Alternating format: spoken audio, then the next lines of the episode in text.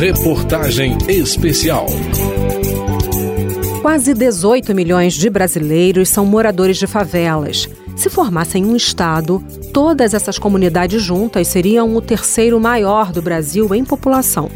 Quem vive lá movimenta uma renda em torno de 200 bilhões de reais por ano.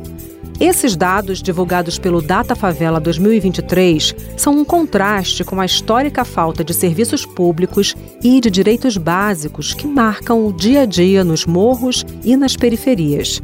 Aqui na Câmara, parlamentares se organizam em frentes para defender políticas públicas para as favelas. Eu sou Vera Morgado e esse é o tema que eu trago para você nessa reportagem especial.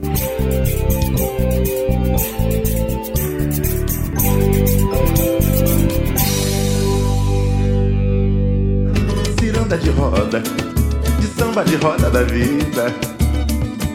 Que girou, que gira. Concentração das desigualdades brasileiras ou universo de possibilidades. Os dados mais recentes, divulgados pelo Data Favela, indicam que as comunidades mapeadas podem ser tudo isso. A pesquisa entrevistou 2.434 pessoas em todas as regiões do país no mês de março. As dificuldades do dia a dia são grandes. 29% afirmaram que estão desempregados, 54% não têm água encanada e 68% das mães disseram que não conseguem creches para os filhos. É a realidade de locais como o Sol Nascente, região administrativa de Brasília, que nos dados preliminares do último censo é identificada pelo IBGE como a maior favela do país, ou aglomerado subnormal, o termo usado pelos técnicos. A primeira creche pública no Sol Nascente só foi anunciada pelo governo em 2021. Por conta dessa dificuldade, em 2008, a Ivete Bandeira abriu uma das primeiras creches comunitárias na região, mantida com doações e convênios. Além das mães não ter condições de pagar uma mensalidade para olhar os filhos, as mães são domésticas, faxineiras, atendente de padaria. É mais jovens mesmo, mãe adolescente, mãe solo, que precisam de trabalhar, que não tem que deixar os filhos. A Ivete fala também da relação que ela tem com o local onde ela vive e trabalha. Uma percepção positiva que é comum entre os moradores e que foi identificada nas pesquisas. O sol nascente, para mim, eu acho tudo. Porque, assim, eu moro aqui, eu não tenho vontade nenhuma de sair do sol nascente para ir para fora. Eu tenho raízes aqui, eu fui mãe, meus netos, eu sou vó. Nós somos muito solidários com outros aqui. Chama a atenção que essa autoimagem ligada a valores como superação, família, alegria, amizade, costuma ser oposta à percepção de quem é de fora. Também consultados pelo Data Favela, moradores de outras regiões das cidades mencionaram ideias de pobreza, violência e tráfico associadas às comunidades. Essa visão de quem olha do asfalto para a favela é uma construção histórica. Então, vamos lembrar um pouco dessa história. Linda, te sinto mais bela e fico na espera, me sinto tão só mal. Foi no início do século XX, no Rio de Janeiro, que a palavra favela passou a ser usada para designar o bairro que surgiu no Morro da Providência, no centro da cidade formado por construções irregulares e precárias erguidas por soldados que retornavam da Guerra de Canudos. No morro, eles encontraram uma planta que também era comum lá no cenário das batalhas, no sertão baiano, e que deu nome ao lugar.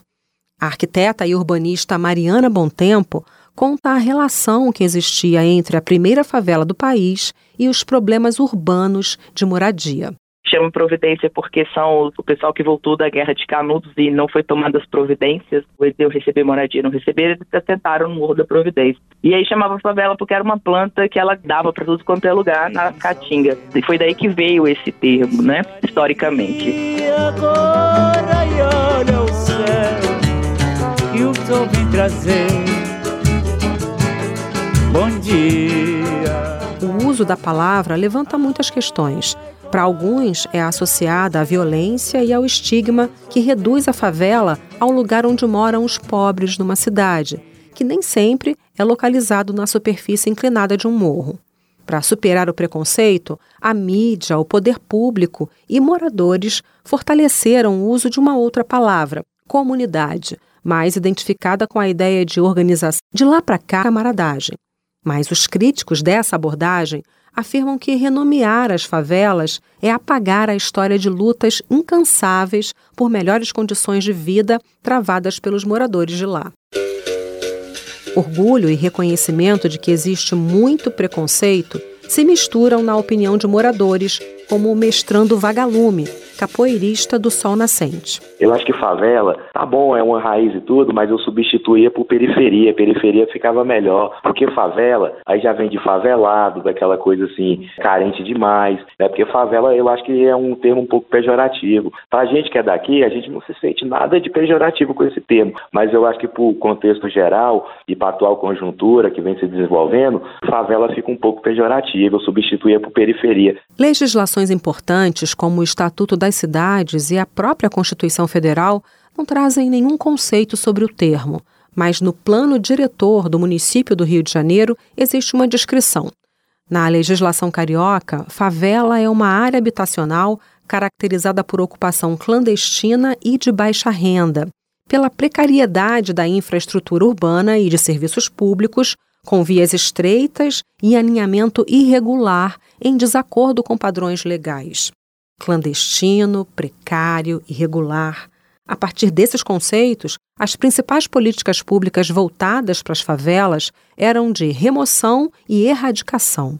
Foi nos anos de 1990 que surgiram as primeiras leis que mudaram essa abordagem explica a arquiteta e urbanista Mariana Tempo. Finalmente, a gestão pública falando, é, não vai dar para remover todo mundo, mas a gente precisa de qualificar isso aqui. Quem tiver em área de risco, tira, reassenta, mas quem tiver numa situação que a gente consegue resolver, trazer drenagem, pavimentação, esgoto, água, luz, fica. A roda é pra rodar na gira, a vida Os principais instrumentos dessa nova abordagem política foram as zonas especiais de interesse social. As EIs têm a ver com moradia e regularização fundiária, questões fundamentais quando a gente fala sobre as favelas. E esses serão alguns dos temas do próximo capítulo dessa reportagem. Até lá! Reportagem especial.